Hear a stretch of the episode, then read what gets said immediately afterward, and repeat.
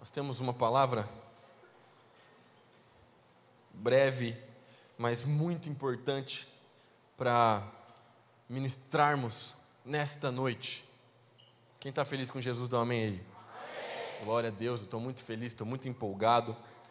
Fique muito atento com as comunicações que nós faremos nessa semana e pelas próximas semanas, porque as coisas estão andando e, meu Deus, eu estou muito feliz, estou muito empolgado. Tem alguns spoilers que eu ainda não posso dar, o pastor Domingos não deixou. Ele está pregando em Porto Alegre hoje, mas ele volta amanhã e vai ser legal pra caramba. Olha só. Essa semana, meu irmão, minha irmã, em nome de Jesus, eu sei que o momento dos avisos já passou, mas é porque tem tudo a ver com a nossa mensagem. Então eu já estou pregando, amém? amém. Essa semana você não pode, por nada, perder o terça plena ok? Você não pode por nada, porque nós começaremos um projeto de evangelismo simplesmente fantástico e você precisa receber as instruções essenciais para que esse projeto aconteça. É terça-feira agora, às 20 horas, terça plena, você não pode faltar. Davi, mas eu trabalho à noite. Davi, mas eu, eu, eu, faço faculdade, eu tenho uma prova, eu não posso faltar. Então, olha, se esse é o seu caso, então depois você, por favor, pega o link lá, assista ao vivo, não fica sem saber o que vai acontecer, mas faça o maior esforço possível para estar aqui presente, terça-feira, no Terça Plena, porque nós começaremos um projeto chamado Atitude 333. Fala 333. Pode colocar o slide 333 aqui para ficar bem bonito. Isso, olha só. E aí o que acontece? Orando três vezes ao dia, evangelizando três amigos, integrando três amigos na sua célula. Dá um amém no seu lugar. Isso é um projeto de evangelismo. Mas além de evangelizar três amigos, nós incluímos uma outra missão nesse projeto. Uma missão muito importante.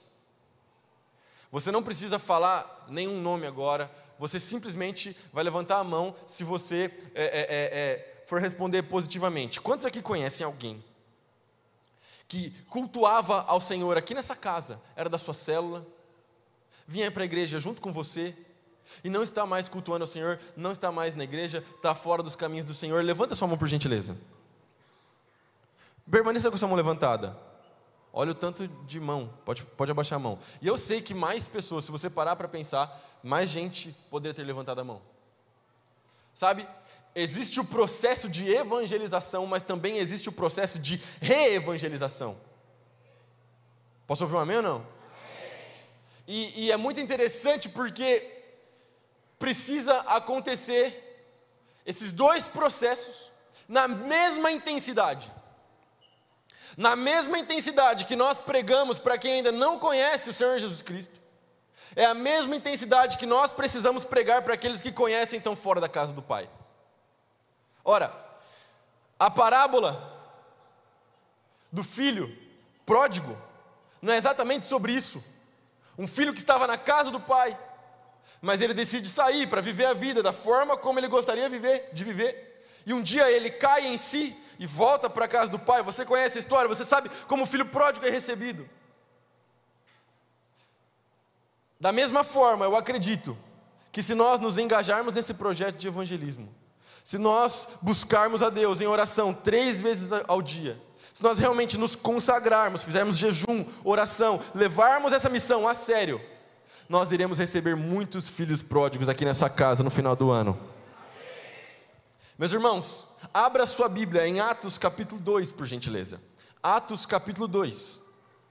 Eu vou ler do versículo é, é, 44 é, até o 47. Olha isso. Os que criam se reuniam num só lugar e compartilhavam tudo que possuíam. Vendiam propriedades e bens e repartiam dinheiro com os necessitados. Adoravam juntos no templo diariamente, fala, diariamente. Reuniam-se nos lares para comer e partiam o pão com grande alegria e generosidade, sempre louvando a Deus e desfrutando a simpatia de todo o povo. E a cada dia o Senhor lhes acrescentava aqueles que iam sendo salvos. Dá um amém no seu lugar. Aqui nesse texto, meus irmãos, Atos capítulo 2, é a primeira igreja da história da humanidade, aquilo que a gente chama de a igreja primitiva. A missão começou aqui, e é isso, isso aqui é, é maravilhoso, é lindo demais, porque o Senhor Jesus Cristo, ele encarnou, certo? Jesus é o Deus homem, 100% homem, 100% Deus. Ele foi gerado pelo Espírito Santo na barriga da Maria. Ele viveu a vida que nós jamais poderíamos viver. Viveu uma vida sem pecado, sem pensamentos maldosos, maliciosos. E por três anos, após escolher os seus discípulos, ele treinou, preparou os seus discípulos, morreu na cruz para nos salvar, que é o ponto máximo da revelação. Ressuscitou no domingo depois passou mais 40 dias reagrupando os discípulos, ensinando os discípulos, fazendo com que eles tivessem a consciência da missão, passando as últimas instruções antes de ascender os céus. Agora perceba quão interessante é isso aqui. Jesus poderia ter participado do, participado do culto inaugural. Jesus poderia ter participado da inauguração, do primeiro culto. Ele poderia estar lá em Atos 2, no dia que o, o, o Espírito Santo desceu, e depois ele subia. Mas ele subiu antes. O que, que isso significa? Significa que Deus escolheu agir na terra através da igreja de Cristo. Deus escolheu agir na terra através da igreja de Cristo. Alguém aqui é parte do corpo de Cristo? Isso significa que de qualquer outra possibilidade que Deus poderia ter criado, Deus escolheu agir na terra através da sua vida. Literalmente, a missão do Evangelho, a pregação da palavra do Senhor, a conversão dos perdidos, passa pelo seu testemunho, passa por suas palavras, passa pela sua pregação. Os discípulos, eles foram tentados a voltar a fazer aquilo que eles faziam antes. Eles tiveram que tomar uma decisão, uma escolha, uma atitude. Ora, ou eles cumpriam com a missão e continuavam fazendo aquilo que Jesus havia lhes ensinado, ou eles voltavam a fazer aquilo que lhes era confortável. Davi, de onde você está tirando isso? Ora, mesmo após a ressurreição, alguns discípulos ainda voltaram a pescar. E Jesus já tinha falado para eles que eles não eram mais pescadores de peixes, mas pescadores de homens. Então presta muita atenção, eles tiveram que firmemente tomar uma atitude de escolher seguir a Jesus e obedecer às suas instruções. E as suas instruções, elas eram muito claras. Era para eles ficarem juntos, reunidos. No momento certo, o Espírito de Deus iria descer sobre eles, iria capacitá-los, iria empoderá-los e a igreja iria começar. Dá um amém no seu lugar. A mesma atitude que os discípulos do Senhor Jesus Cristo tiveram que tomar naquele tempo, é a mesma atitude que eu e você, que nós precisamos tomar nesta noite. Ora, você é crente, você é um bom crente, você é salvo, você conhece Jesus Cristo, você lê a sua Bíblia, você veio no culto com a sua família. Amém. Glória a Deus. Agora, nós estamos, meus irmãos, mudando de sede. Estamos indo para uma nova sede, onde novas possibilidades se abrem para nós. Nós podemos abençoar a cidade de uma maneira exponencial, como nós nunca antes abençoamos. E a nossa igreja sempre abençoou essa cidade e continuará abençoando, mas dessa vez as possibilidades se multiplicam. Então precisa haver uma tomada de atitude. Por quê? Eu falei um pouco sobre isso ontem no culto Deep e quero falar um pouco sobre isso hoje. Precisa não só haver uma mudança geográfica, mas uma mudança de mentalidade. Muitas vezes nós, é, é, é, é a gente vem para a igreja com uma mentalidade de consumo. O que significa mentalidade de consumo? Muitas vezes eu venho para a igreja, eu entro, eu sei que eu vou ouvir uma música legal, do Morada, que eu gosto, eu vou ouvir a música maneira que está tocando, eu vou ouvir uma boa palavra do pastor David, do pastor Domingos, ou de qualquer outro pastor que estiver pregando, eu vou ouvir uma boa palavra, eu vou, eu vou me sentir legal, eu vou me sentir bem, depois eu volto para casa, peço minha pizza, começo minha semana, e só me envolvo com as coisas da igreja e com as coisas de Deus no próximo domingo. Sabe o que é isso? Isso é cultura de consumo. Deus não te chamou para ser um consumista do cristianismo. Deus te chamou para ser um discípulo do Senhor Jesus Cristo. É necessário que haja envolvimento, é necessário que haja engajamento. Você não foi chamado para ser um espectador, você foi chamado para ser participante. É engraçado, eu gosto de futebol, então, como eu gosto muito de futebol, eu gosto de analogias esportivas. E essa semana o Fernando Diniz soltou a escalação da seleção brasileira. Aí fica todo mundo comentando da escalação da seleção brasileira, que inclusive eu não gostei muito, mas está tudo bem. Mas olha só que legal, eu posso falar o que eu quiser da escalação da seleção brasileira. No final das contas, eu não vou mudar nada, porque eu não estou no time, eu não fui convocado, eu não jogo. Quem joga são os caras, eles que têm que se resolver lá e é o Diniz que tem que treinar o time. Agora, olha que interessante, diferente da escalação da seleção brasileira, você foi convocado para a seleção do Senhor Jesus Cristo. Você entra em campo e você precisa jogar. Você pode escolher ficar na arquibancada. Você pode escolher ficar cornetando na arquibancada, está tudo bem. Agora, enquanto você corneta, tem a galera que joga. A minha pergunta para você é: qual vai ser a sua função? Entendeu? Você tem o privilégio de vestir a camisa. Jesus te chamou. Tem, tem um texto que eu gosto muito, é muito interessante.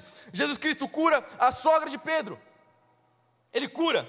E a Bíblia diz que imediatamente ela se levanta e começa a servi-los. Servi-los. Quem ela está servindo? Ela está servindo o Senhor Jesus Cristo e aqueles que estavam com ele. Ou seja, quando ela entende que foi Jesus Cristo que a curou, ela começa a servir. Quando você entender que foi Jesus Cristo que te salvou, foi Jesus Cristo que te tirou do pecado, foi Jesus Cristo que te tirou do vício, foi Jesus Cristo que te tirou do álcool, foi Jesus Cristo que salvou seu casamento, foi Jesus Cristo que salvou a sua vida, você vai se levantar e começar a servi-lo.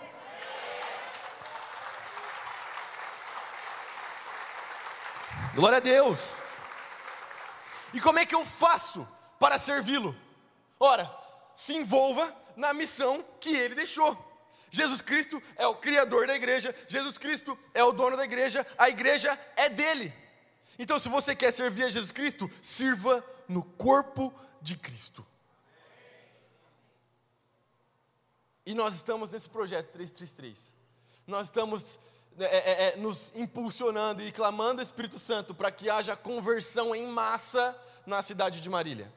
Sabe, meus irmãos, tem tanta gente perdida que você conhece. Tanta gente que passou por aqui esses dias. Eu até comentei com os meninos ontem no nosso grupo de discipulado. Eu fui com a minha esposa no shopping e literalmente todas as lojas que a gente entrou no shopping tinha alguém que já tinha passado pela nossa igreja ou alguém que já tinha feito face a face. Essas pessoas, elas passaram pela minha célula, pela sua célula. Elas passaram pelos nossos evangelismos. Nós não vamos mais deixar essas pessoas passarem em nome de Jesus. É tempo de evangelismo e tempo de re-evangelismo. Ora, mas por que eu preciso fazer isso? Por quê? Davi, eu não posso simplesmente vir para a igreja e ficar de boa? E a resposta é não. É da vontade de Deus que você evangelize.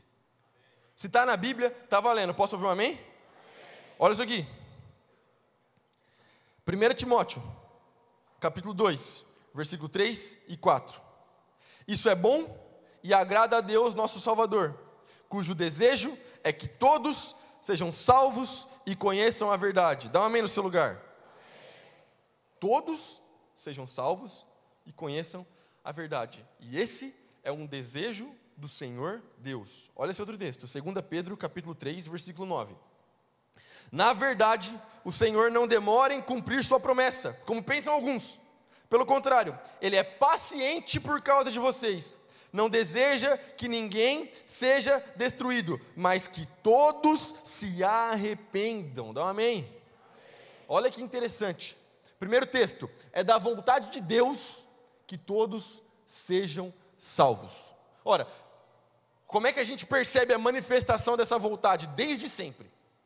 Gênesis capítulo 1 e 2 é a criação. Gênesis capítulo 3 é a queda, o ser humano peca. Mas logo no capítulo 3, após a queda. Deus está trazendo as consequências da queda, ele já anuncia em Gênesis capítulo 3 a vinda do Cristo. Então, desde sempre, Deus já havia anunciado a solução para o meu pecado e para o seu pecado, desde sempre, desde o Gênesis, desde antes do Gênesis, porque Deus sabe de todas as coisas, é do desejo de Deus que todos sejam salvos. E aí, a gente sabe que Jesus Cristo veio uma primeira vez, e nós falamos e fazemos o que fazemos exatamente porque Ele veio. Agora, nós também sabemos que Ele prometeu que viria uma segunda vez para buscar a sua igreja. E a promessa não demora. Ora, por que Jesus Cristo ainda não veio? O que é que está acontecendo? Deus está estendendo sua misericórdia, estendendo sua paciência, para que o maior número de pessoas possível venha a ser salvo. Agora, como é que isso acontece? Através do evangelismo da igreja do Senhor Jesus Cristo. A igreja precisa ter consciência de missão. Porque quando a gente fala de missão, e quem tem mais tempo de igreja aqui vai, vai é, é, é, lembrar disso. Quando a gente fala de missão, ou de um missionário, a gente pensa naquele irmão, naquela irmã que atravessou o oceano, foi para o continente africano, foi para a Ásia e deu a vida lá. E esse é o missionário. E aí, quando a gente pensa em evangelismo, a gente pensa em impacto evangelístico na rua, nas escolas, na faculdade, evangelismo que a gente faz por aí. Deixa eu te falar uma coisa: não deve haver na sua mente diferença entre evangelismo e missão. É a mesma coisa, porque você é um missionário do Senhor Jesus Cristo. Ora, e onde é que está a sua missão? Onde Deus te enviar, no seu trabalho, na sua faculdade, na sua família, em qualquer lugar, você é um missionário do Senhor Jesus Cristo. Prega o Evangelho em nome de Jesus. Quando a gente cria essa distância do missionário, a gente pensa, não, veja bem, a missão é para aquele cara lá, é, aquele, é aquela pessoa, é aquela mulher, que eles vão uma vez por ano lá na igreja, dá testemunho, mostram umas fotos legais, estão construindo escola, glória a Deus, eu até contribuo. Veja bem, você é um missionário, você possui uma missão, prega o evangelho. Eu já falei sobre isso aqui, mas eu vou repetir, porque é uma frase que ficou famosa aí na igreja, é uma frase que eu particularmente não gosto, que é aquela frase assim, ó, prega o evangelho, se preciso for, use palavras. Eu não sei quem inventou essa frase e eu não gosto dela, sabe por quê? Pregação precisa passar por palavra.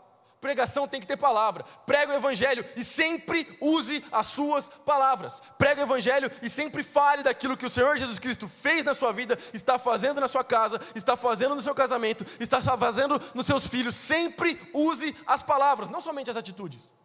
Porque senão a gente vira um crente que, olha só, não, mas veja bem, eu, eu, eu, eu me visto bem, eu me comporto bem, está todo mundo olhando para mim. Isso não é só o cristianismo. Deus te chamou para algo mais profundo e mais intenso. Sabe por que essa frase ela é muito famosa? Porque ela gera nos corações muitas vezes um sentimento de comodidade. Olha só, prega o evangelho, se preciso for, use palavras. Então eu não estou falando, mas eu estou fazendo a minha parte aqui, entendeu? Eu tô, estou me comportando bem, eu não estou falando palavrão, então está tudo certo. Meu irmão, em nome de Jesus, use as suas palavras. Agora, para usar as suas palavras, isso te força a sair da sua zona de conforto, porque você não pode falar qualquer coisa, você tem que falar aquilo que está escrito, então tem que conhecer a palavra de Deus. Posso ouvir um amém ou não? É da vontade de Deus que todos sejam salvos, e você foi feito para cumprir com a vontade de Deus. Olha isso aqui que interessante. É um mandamento do Senhor Jesus Cristo. Marcos, capítulo 16, versículo 15 e 16. Jesus lhes disse: Vão ao mundo inteiro e anunciem as boas novas a todos. Quem crer e for batizado será salvo, mas quem se recusar a crer será condenado. Os seguintes sinais acompanharão aqueles que crerem: em meu nome expulsarão demônios, falarão em novas línguas, pegarão em serpentes sem correr perigo, se beberem algo venenoso, não lhes fará mal, e colocarão a mão sobre os enfermos e eles serão curados. Dá um amém no seu lugar. Isso aqui é conhecido como a grande comissão. Tem em Marcos, mas também tem em Mateus capítulo 28.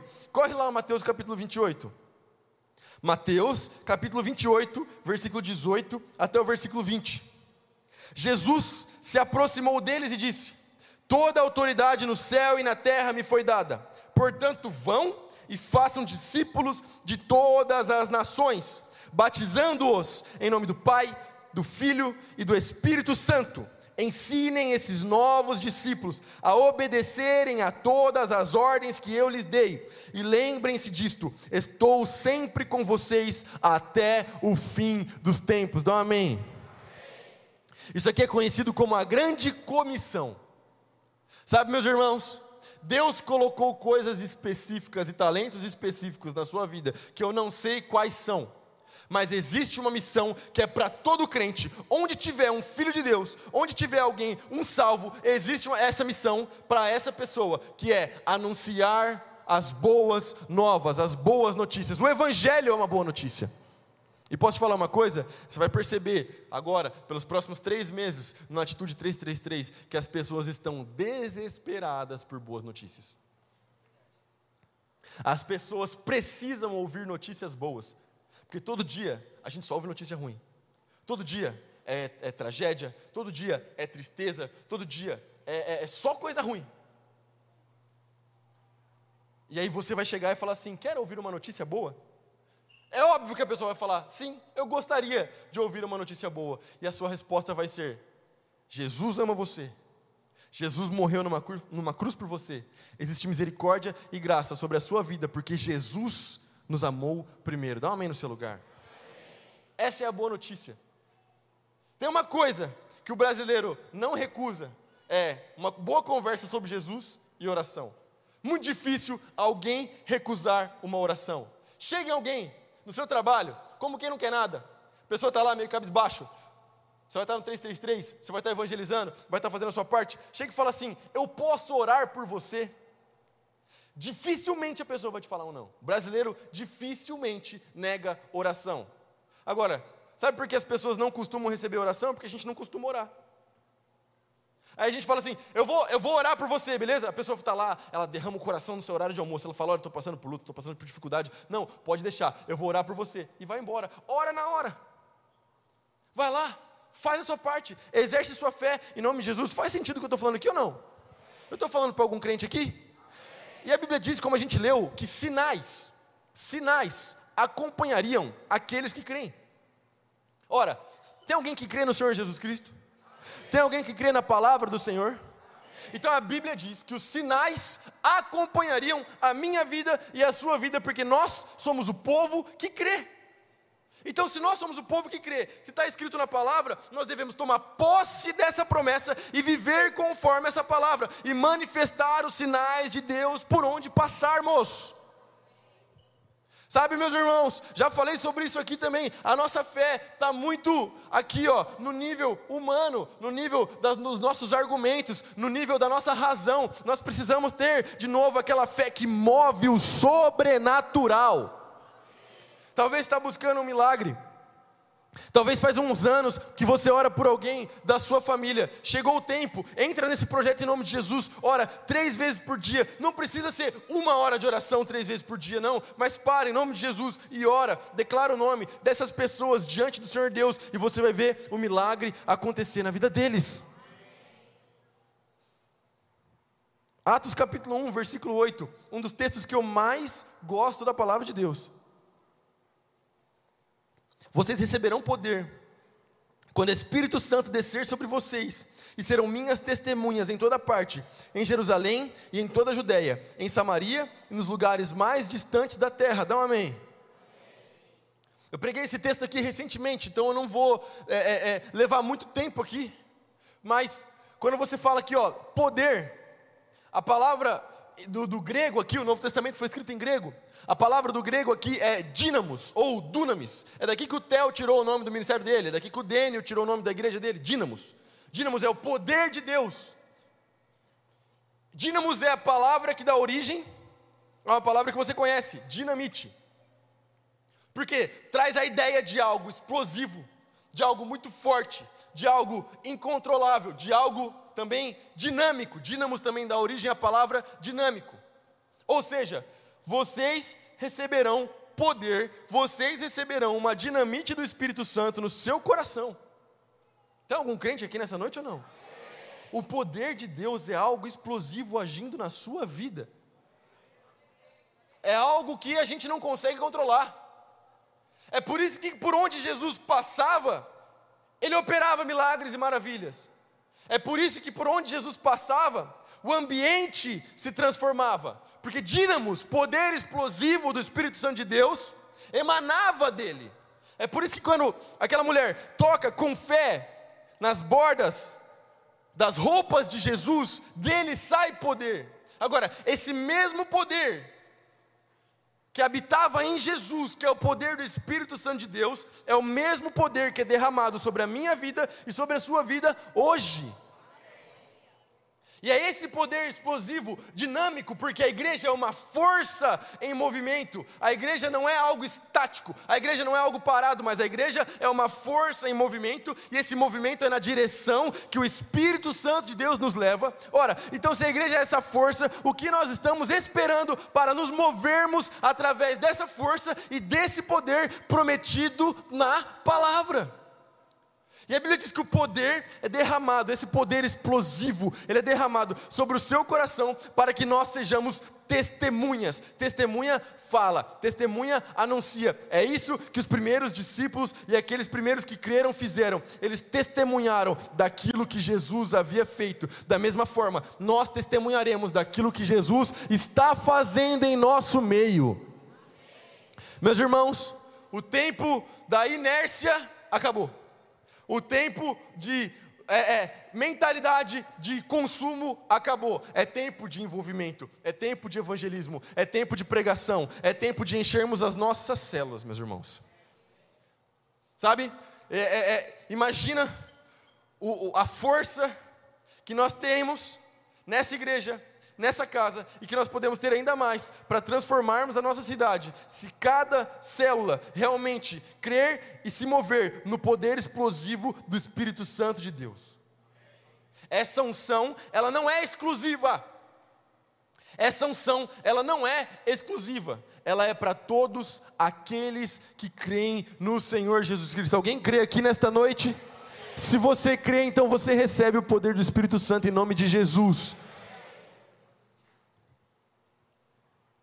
Por fim, caminhando para o final, mas não menos importante, por que, que eu devo evangelizar? Por que, que eu devo pregar? Por que, que eu devo anunciar as boas novas? Porque é a melhor maneira de demonstrar amor para seu amigo. Sabe? É, é, é, há uns anos atrás, o pessoal publicou um livro, ficou bem famoso aqui no Brasil, que era As Cinco Linguagens do Amor. Eu acho que está meio desatualizado essa parada assim. Eu, eu, sempre achei esse negócio meio piegas, mas é só minha opinião, tá? Tá tudo bem. Porque existem mais do que cinco linguagens de amor, nem, nem, nem tudo cabe naquelas cinco linguagens lá. Mas funciona, porque às vezes identifica alguma coisa no nosso coração. Enfim, só um parênteses aqui. Mas muito mais do que qualquer uma das cinco linguagens do amor, seja dar presente, seja tempo de qualidade, seja palavra de afirmação, muito mais do que qualquer linguagem de amor que você pode manifestar para os seus amigos, a maior linguagem de amor que você pode ter é a linguagem do evangelismo. O problema é que o cristão 2023, ele acha que por ser cristão e ter um amigo não cristão, a linguagem de amor é não falar nada, porque afinal de contas, se eu falar alguma coisa, ele não vai concordar comigo. Se eu falar alguma coisa, vai, vai machucar, porque eu parei de beber, mas ele bebe. Como é que eu vou falar alguma coisa sobre isso? Não, prega o Evangelho em nome de Jesus. Entendeu? É a maior demonstração de amor que você pode ter por alguém, é anunciar o Senhor Jesus Cristo. Pensa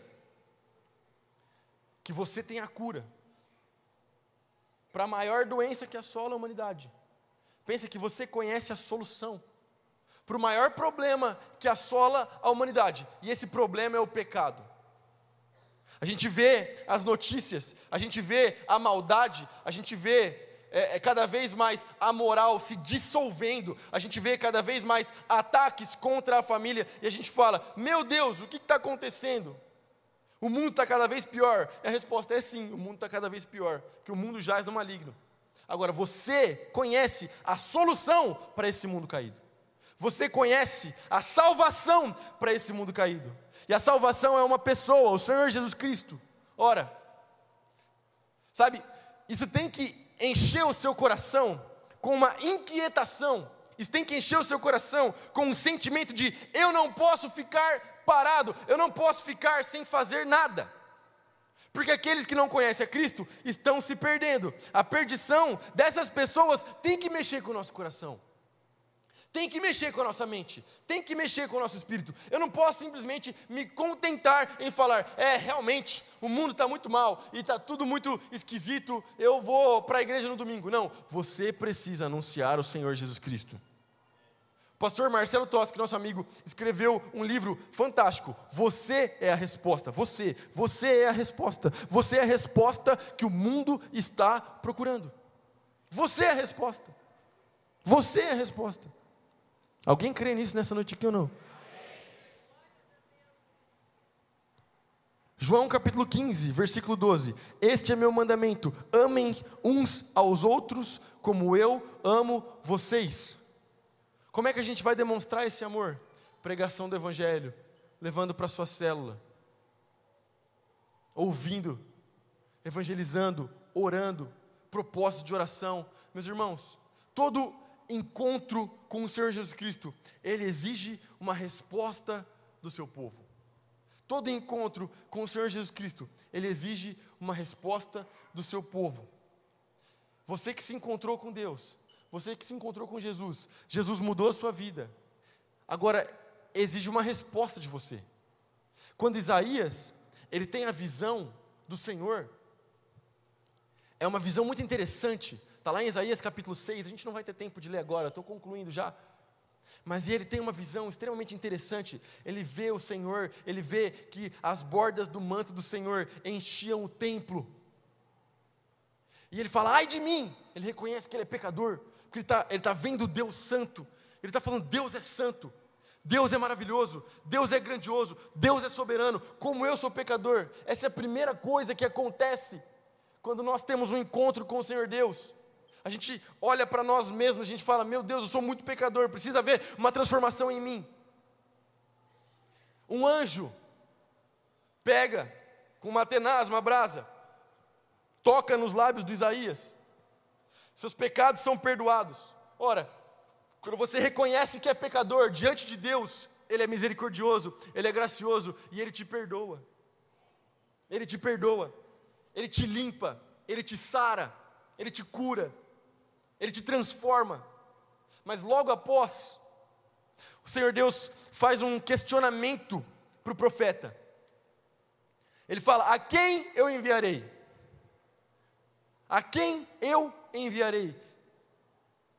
E o profeta fala: Envia-me. E essa mesma pergunta, ela reverbera para nós nesta noite. E a pergunta é: A quem enviarei? Porque nós queremos que o maior número de pessoas possível da nossa cidade seja salvo. E nós queremos realmente ver um avivamento acontecendo na cidade de Marília. Nós queremos que aquele familiar seu que ainda não conhece a graça do Senhor Jesus Cristo venha conhecer, aquele amigo, aquela amiga, aquela pessoa do seu trabalho. Nós queremos ver uma onda do Espírito Santo tomando conta da nossa cidade. Mas Romanos capítulo 10 também nos traz um questionamento muito interessante. Como crerão se não há quem pregue? Como as pessoas irão crer? Como elas irão ouvir da mensagem? Como elas irão se não há quem pregue? Esse é o chamado do Senhor Jesus Cristo para você nesta noite, em nome de Jesus. Você foi criado por Deus com um propósito, com uma missão: pregar o Evangelho até que Jesus Cristo venha. Essa missão precisa incendiar o seu coração. Essa missão precisa encher a sua mente de paixão e de amor pelo Senhor Jesus Cristo. Fique de pé no seu lugar.